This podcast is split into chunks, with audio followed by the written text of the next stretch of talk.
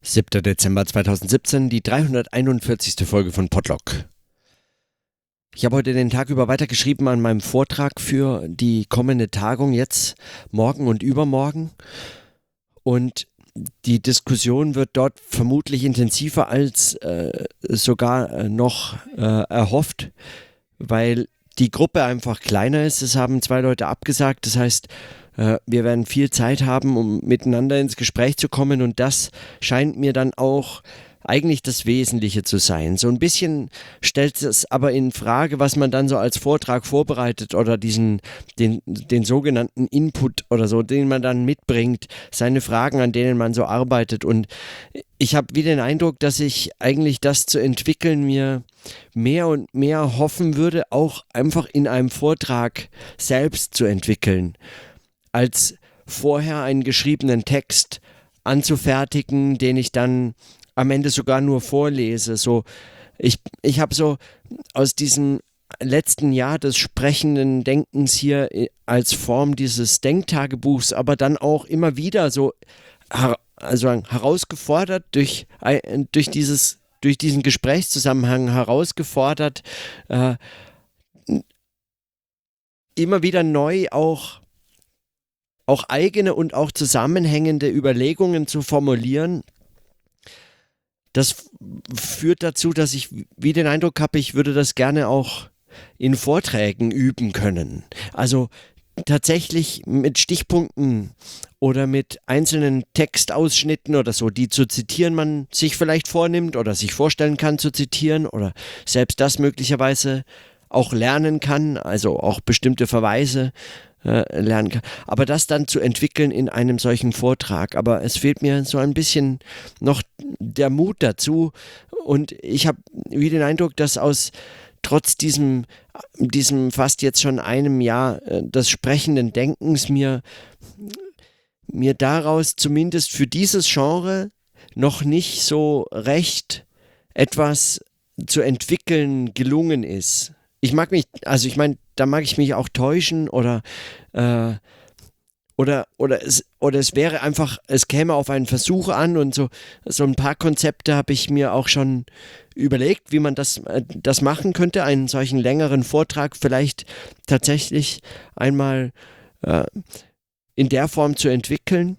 Mein, ich habe schon oft über Markus Steinweg gesprochen und seine Art, seine Vorträge zu entfalten, aber er hat ja, äh, wie man aus seinen Notizen und Darstellungen weiß, auch so ein, äh, so ein Mindmap, an dem er schreibt, also er entwickelt, dass er dann so durchgeht in seinem Vortrag, dass er äh, sich auch äh, gut merken kann äh, und, und daran dann sein, so die Sätze zu entwickeln äh, in der Lage ist. Wie das anders funktionieren kann in so einer Situation, noch dazu, wenn man äh, vor einer Gruppe von Menschen sitzt, die davon ausgehen, dass man sich etwas, da, dass man etwas vorbereitet, äh, dann, dann mag dieser, diese Form des Vortrags selbst eigentlich ein Gespräch in Frage stellen oder den Modus des Gesprächs in Frage stellen und so einfach das nicht äh, sich entwickeln lassen, wie man, äh, wie man das in, in so einem Selbstgesprächszusammenhang vielleicht in der Lage wäre.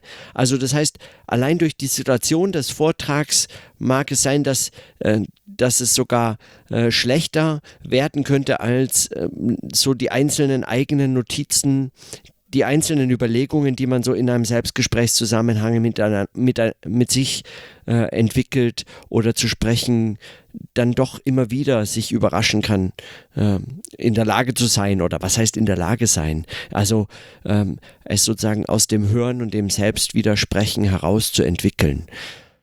Die Referenzen müssen anders sein, die, die, die ähm, Erwartungen an einen wissenschaftlichen Vortrag sind andere und so.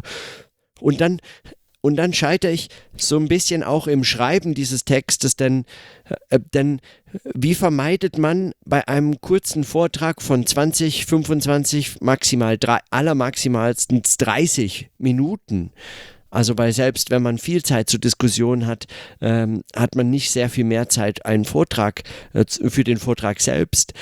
Wie äh, ähm, vermeidet man dann in so ein argumentatives Entwickeln von Thesen, Argumenten oder so, äh, das einfach nur vorzutragen. Bei dieser Einwand, ähm, dieser Einwand gegen das argumentative Denken oder gegen das argumentative Formulieren und Schreiben wissenschaftlicher Texte, das immer in so einem willkürlichen Einschneiden von irgendwas eigentlich ähm, äh, sich selbst legitimiert, indem es sich also sagen seinen eigenen Konsistenzen als äh, Gütekriterium äh, schon mitkommuniziert. Dieses argumentative Denken, in, in, äh, die Kritik daran, die leuchtet mir die leuchtet mir nicht ein, aber die, mit der auseinanderzusetzen, ist schon äh, von einiger Bedeutung geworden. Also für mich in den letzten Monaten. Und das im Schreiben, nicht sofort in einen solchen Modus des Argumentierens oder des Argumentsvorstellens oder so zu verfallen, das scheint mir eine äh, rechte ähm, Herausforderung zu sein. Also es, gesch es geschieht so leicht, weil, weil alles, was man an Lesen und Schreiben, also praktisch alles, was man an Lesen und Schreiben im wissenschaftlichen Kontext gewohnt ist, was, wie man auch sozialisiert wurde und wie man auch zu ler äh, lernt, äh, ein, ein Paper zu schreiben, eine Hausarbeit, ein, äh, einen Aufsatz, einen Artikel oder äh, auch äh, wenn man antizipiert, was in Zeitschriften wohl angenommen werden äh, könnte und äh, durch ein Begutachtungsverfahren äh, äh, kommt, was also äh, einen solchen Prozess des sogenannten Peer Reviews übersteht, das äh, formt und überformt immer mehr und stärker eigentlich diese Leseerwartungen an Texte und auch die eigenen, denn das ist letztlich eben was, was sozusagen das Standardmodell wissenschaftlichen Textes darstellt. Es ist ein Argument zu entfalten. Es ist ein Argument vorzustellen und der Kritik auszusetzen, es möglichst geschlossen vorzubringen und es einzuordnen wissen in einen wissenschaftlichen Diskurs. Aber wie schreiben ohne diesen argumentativen, diese argumentative Selbstabsicherung auch auszunutzen? Also wie verhindern, dass man also in der eigenen Konsistenz des Arguments äh, sich sozusagen der Kritik wie entzieht oder äh, sich der Gegenständlichkeit äh, des, des eigenen Denkens äh, äh, entledigt.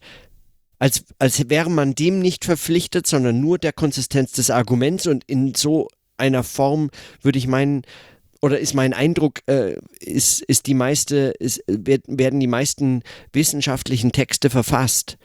Und das geschieht so schnell. Man kommt so, äh, in ein solches Schreiben kommt man so schnell rein. Es ist so leicht. Ja, also man beginnt irgendwo, eine theoretische Tradition wird vorgestellt, ein Gedanke, ein, ein kurzes Theoriefragment, an dem man ansetzen möchte und dann etwas hinzufügen oder etwas kritisieren, einen anderen Gedanken entwickeln und so. Und ihn dann äh, vorzustellen, den eigenen Gedanken zu entfalten und am Schluss einen Ausblick darauf geben, wo sich das so einordnen lässt oder wie daran jetzt anzuschließen wäre oder was damit äh, zu machen wäre, was könnte man damit anfangen oder so wenn man sich all solches äh, als warnendes Beispiel vorstellt, als etwas, das es im Schreiben und im Sprechen auch zu vermeiden gilt, wie dann damit umgehen, wie so anfangen.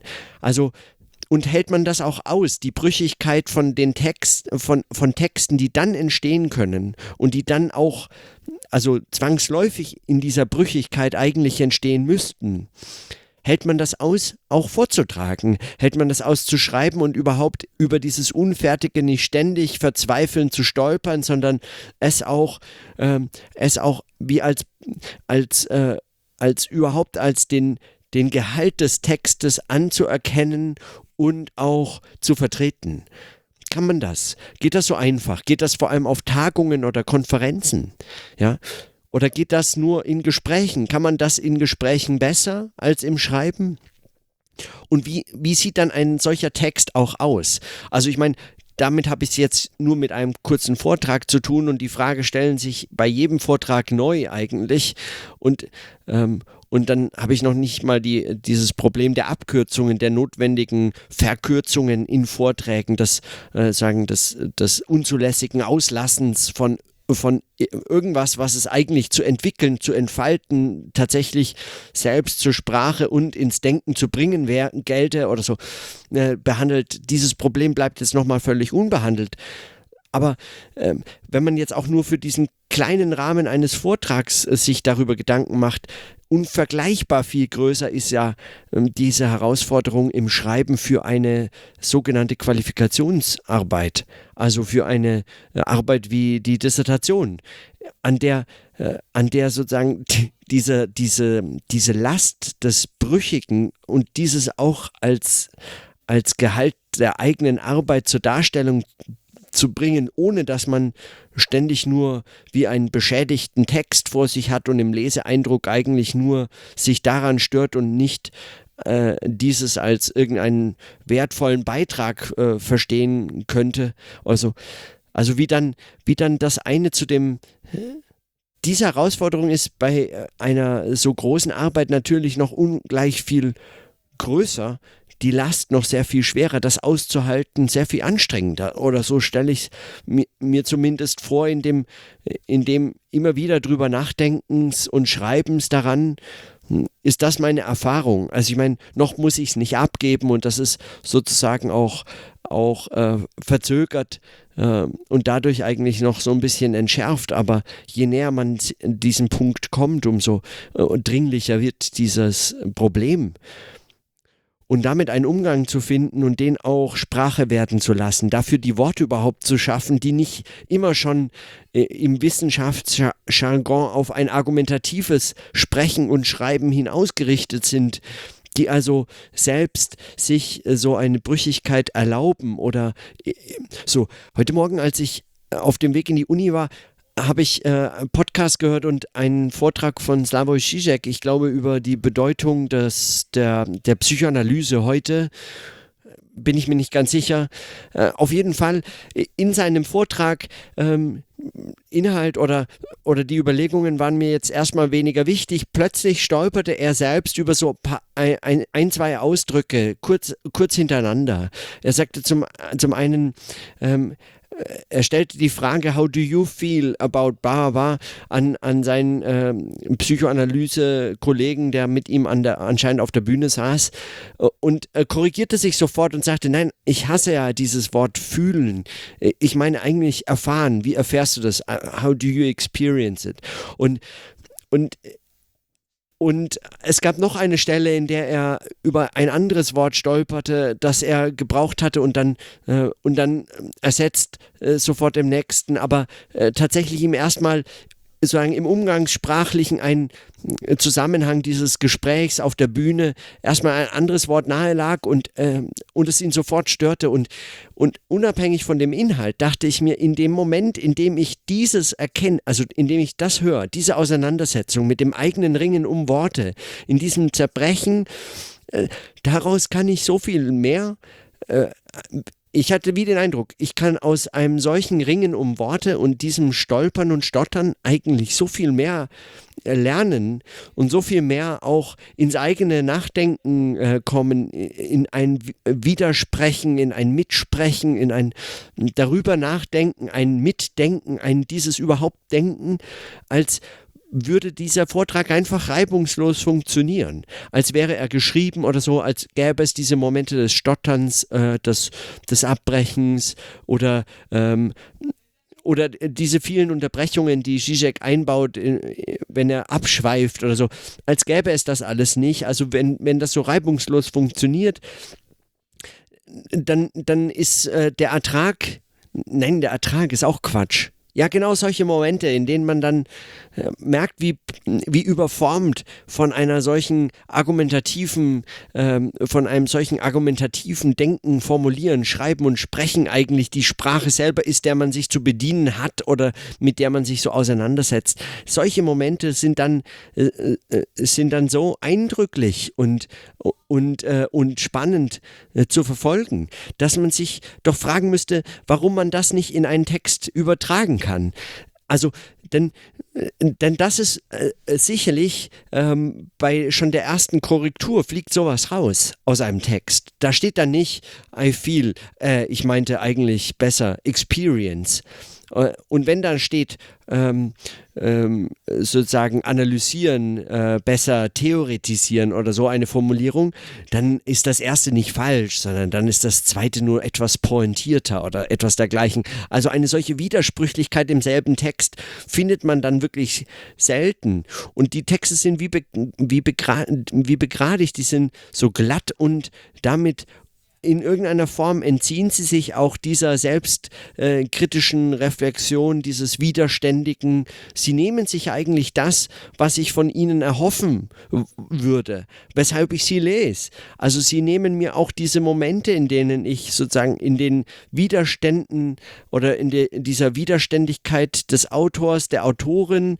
des Sprechens, des, der, des Textes selbst mit sich in diesem Ringen, äh, aus dieser Widerständigkeit selbst selbst für mich äh, ein, eine Widerständigkeit des Denkens zu entwickeln. Und das, und das fehlt und ich frage mich, wie das äh, zu entwickeln wäre, wie das schreibend und sprechend zu entwickeln wäre. Im Gespräch oder in dem ähm, in, in solchen Formen des sprechenden Denkens scheint mir das wie eigentlich das scheint mir dafür gemacht eigentlich. Der Text entzieht sich dem. Er ist wie feige. Er verkauft sich für etwas, was er eigentlich nicht, äh, nicht wollen kann. Er verkauft sich, äh, er verkauft seine Glattheit als, äh, als Verdichtung. Ja, und dann gilt aber trotzdem, und das, äh, und das mag einen dann wieder ins Zweifeln äh, bringen, dann gilt ja trotzdem für wissenschaftliche Texte, was Luhmann über sie auch gesagt hat, nämlich, dass sie, dass sie hochgradig beliebig sind. Also dass, dass der Aufwand der äh, der betrieben werden muss, um grammatikalisch vollständige Sätze zu bilden, in keinerlei Weise theoretisch zu kontrollieren ist. Oder so ähnlich hat er es formuliert. Das heißt, ähm, wenn man einen Text heute schreibt, schreibt man ihn so, am nächsten Tag wäre zum selben Thema ein vollkommen anderer Text entstanden, einfach weil die Worte und die, die Position, der, wo sie stehen, wie sie formuliert sind und selbst die Wahl der Worte selbst sind ähm, hochgradig beliebig. Äh, man kann es so oder auch anders ausdrücken, der Gedanke sei das, was zählt. Aber das wage ich zu bezweifeln, gerade weil, äh, weil es nicht nur der Gedanke ist, der, der zählt, nicht nur das inhaltliche Argument oder etwas dergleichen, sondern es geht auch um die Form. Es geht um die Form der Widerständigkeit, die damit zur Darstellung gebracht werden kann. Es geht also auch um diesen Vollzug und dieses, und dieses Sprechen und Schreiben selbst. Und um dieses zu ringen und dafür auch wissenschaftliche Formen ähm, der, der Auseinandersetzung zu finden, um so etwas ging es mir. Und ich frage mich, äh, wie das Schreiben sprechend möglich ist. Sei es jetzt in Vorträgen, sei es jetzt also in Vorträgen auf Konferenzen und Tagungen, sei es für kleine Texte, Aufsätze in Essays, wobei das scheint mir noch das geeignetste Format dafür zu sein oder eben auch in so großen Büchern oder gar Qualifikationsarbeiten, bei denen man immer sowieso schon, weil man eben sich damit qualifiziert oder seine Qualifikation äh, beweisen muss, äh, für diese Qualifikation beurteilt wird, man sich praktisch kaum leisten kann, eine solche Brüchigkeit darzustellen, wenngleich es doch eigentlich darauf ankäme, den Umgang und die Möglichkeit, solche Brüchigkeiten selbst zu erzeugen und denken zu verhandeln, äh, äh, dieses zu zeigen und nicht so sehr, ob man das, das Format einfach nur beherrscht. Wie langweilig ist das denn? Ja, also äh, dazu ließen sich doch sicherlich mittlerweile sehr viel klügere Textroboter bauen, die so einen Text schreiben könnten. Wozu brauche ich mir dann all diesen, diese Mühe machen? Einfach nur dem Format zu entsprechen, das wäre wirklich uninteressant. Also mit diesen Formen und diesen Fragen fahre ich morgen zu der Tagung und halt einen Vortrag, der damit eigentlich überhaupt nichts zu tun hat. Und dennoch ist selbst, wenn er eigentlich damit nichts zu tun hat, wenn der Inhalt also ein anderer ist als die Form selbst, die in dieser, in der dieser Vortrag äh, dann vorgetragen und ins Gespräch eingebracht werden kann oder in Gespräche eingebunden werden kann, trotzdem ist die Form natürlich selbst für diesen Inhalt, für einen vermeintlich anderen Inhalt entscheidend. Und so wird sich morgen morgen zeigen oder übermorgen und in unseren Gesprächen zeigen und vielleicht auch in den Möglichkeiten der Anschlüsse, in den Notizen, die dabei angefertigt werden und so fort zeigen, äh, inwiefern so etwas geschehen kann, inwiefern so so. Und ein letzte ein äh, letzte Überlegung zu dem äh, zu dem Problem schien mir immer wieder eigentlich die Erinnerung an diese Tagung zur Gegenwart der Gegenwartsliteratur und diesem Versuch des Booksprint und diesem Schreiben vor Ort in so einer ganz intensiven Auseinandersetzung, die vor Ort und äh, sagen in diesem zeitlichen Rahmen es gar nicht sich leisten kann, auf diese glatte Struktur wissenschaftlicher Texte Rücksicht nehmen zu können. Man konnte sie nicht so glatt schreiben, dass sie sich hinterher lesen, als hätte man monatelang an ihnen gesessen, sondern sie, sie bringen zur Darstellung die, die Widerständigkeit des Denkens, diese Auseinandersetzung und die Brüchigkeit. Und selbst einfach in dieser verdichteten Form des Schreibens unter, äh, unter solchen Bedingungen äh, des Hörens und Sprechens auf einer Tagung in dieser Form. Und ich habe wie den Eindruck, dass das eigentlich ein Format ist, dass es weiter, dass man weiter üben könnte. Also ohne, also es hat andere Gefahren dann, also beispielsweise äh, kann ich mir vorstellen, je länger man an so etwas schreibt und je länger man so etwas übt und immer wieder versucht, umso öfter baut man dieselben Sätze ein, dieselben Überlegungen. Aber ist das wirklich ein Problem? Also auch bei Markus Steinwegs Vorträgen habe ich ja äh, oft und darüber auch schon mehrfach gesprochen, den Eindruck, dass sich einfach ganze äh, Absätze, sozusagen gesprochene Sinnzusammenhänge wiederholen. Und letztlich auch kein Wunder, wenn das sozusagen auch so Mindmaps sind, in denen äh, er denkt und in den, durch die er so in seinem Sprechen durchgeht und diesen Weg zu sprechen er sich dann immer wieder vornimmt dass es dann zu ähnlichen, dass man mal die Abzweigung und die Abzweigung und die Abzweigung immer in derselben Reihenfolge geht oder so und dass man damit auch so inhaltlich die Gedanken in ähnlicher Form zu entwickeln dann immer wieder angeleitet ist oder das nahe liegt oder so, das ist ja nicht verwunderlich. Aber ist das ein Problem? Ja, oder entstehen daraus andere Reflexionsschleifen, entstehen dadurch durch diese Formen der Konstruktion von Redundanzen, die ja im Sprechen anders erfolgen müssen als im Schreiben, entstehen dadurch andere Formen, äh, ähm, andere Formen des Denkens, die sozusagen äh, anderes zur Darstellung bringen und auch andere Formen der Widerständigkeit des Widersprüchlichen selber aufzuzeigen vermögen, eben weil sie so in dieser Form redundant sind. Und gleiches gilt dann vielleicht auch für einen solchen Booksprint, wenn der zur Übung wird des immer wieder Schreibens, dass man sich immer wieder neu mit Sätzen konfrontiert, die einem immer wieder so sozusagen aus den Fingern fließen, die aufzuschreiben man gar nicht anders kann, als in dieser Abfolge immer jene drei, vier, fünf Sätze, mit denen man sich möglicherweise äh, schon länger stört, an denen man sich länger schon reibt oder mit denen man sich auseinandersetzt, die man immer wieder, wie zur Erinnerung, wie auch im Sprechen, immer wieder mit solchen Redundanzen arbeitend, immer wieder sagt, immer wieder schreibt, einfach um sich damit zu konfrontieren, so wie die Frage nach der Wissenschaftlichkeit solcher Texte ich immer wieder verhandel aufbringen und äh, sagen selbst verhandeln muss, weil ich habe nur diese Form, äh, nur über Redundanz kann ein solcher Bezug hergestellt werden. So frage ich mich, kann also ein solcher Booksprint zur Übung werden in einer Form, die dann etwas anderes zeigt, wie das Sprechen oder der Vortrag bei Markus Steinweg auch so eigene Redundanzen erzeugt und da, dadurch möglicherweise andere Widersprüchlichkeit oder Widerständigkeit auch zur Darstellung bringt und das in Bezug auf all die Texte und Vorträge, die zu schreiben und zu sprechen so in den nächsten Monaten und, äh, und Jahren und so äh, man sich vornimmt, wenn man äh, in diesem Bereich arbeitet oder das als seine Arbeit versteht. Das wäre für mich die Frage nach der Übung oder diesem Experimentellen, das zu entwickeln äh, gilt und das zu entwickeln man letztlich auch von niemand anderem lernen kann, als in seinem eigenen Tun zu entdecken. Denn Erstens, im, im Fall des Sprechens ist es möglichst, äh, ist es denkbar unüblich, da überhaupt jemanden zu fragen, wie sowas geht. Und die Soft-Skill-Seminare an Hochschuldidaktikkursen sind ja grauenhaft, dafür überhaupt nicht geeignet. Vor allem ähm, geht es überhaupt nicht darum, sondern wenn man etwas dort lernt, dann ist es gerade eben also möglichst äh, elaboriertes, argumentatives Denken und das Vorstellen von kurzen Thesen und prägnanten Punkten. Und wenn man es nicht in drei Minuten sagen kann, dann kann man es gar nicht sagen, sollte man es gleich lassen und so fort. Also das kann man dort vergessen. Und beim Schreiben ist es auch sehr schwierig, dafür überhaupt Vorbilder zu finden, außerhalb von, ähm, weiß ich nicht, Belletristik oder ähm, anderen Formen von Texten als wissenschaftlichen im Allgemeinen. So, also äh, ich halte das für eine notwendig experimentelle Arbeit und Aufgabe des Schreibens auch in und gerade in der Wissenschaft, denn äh, es, es fehlt schlicht an Menschen, die das, ähm, die das prominent machen oder vertreten oder gar dazu zum Beispiel ähm, das in ihrer Lehrver Lehrveranstaltung, in ihren Lehrveranstaltungen berücksichtigen können. Also zumindest sind mir noch keine begegnet. Äh, mag auch sein, dass das also an äh, persönlichen äh, Präferenzen oder der Wahl des Studienfachs oder der Wahl der Universitäten liegt oder so. Aber wie auch immer, das zu entwickeln, kann sowieso auch nur eigentlich die eigene Aufgabe sein, das ist das eigene Schreiben, das eigene Denken, das eigene Sprechen und, äh, und wer sollte mir das abnehmen? Ja. Und in diesem Sinne und genau in diesem Sinne, dann bis morgen.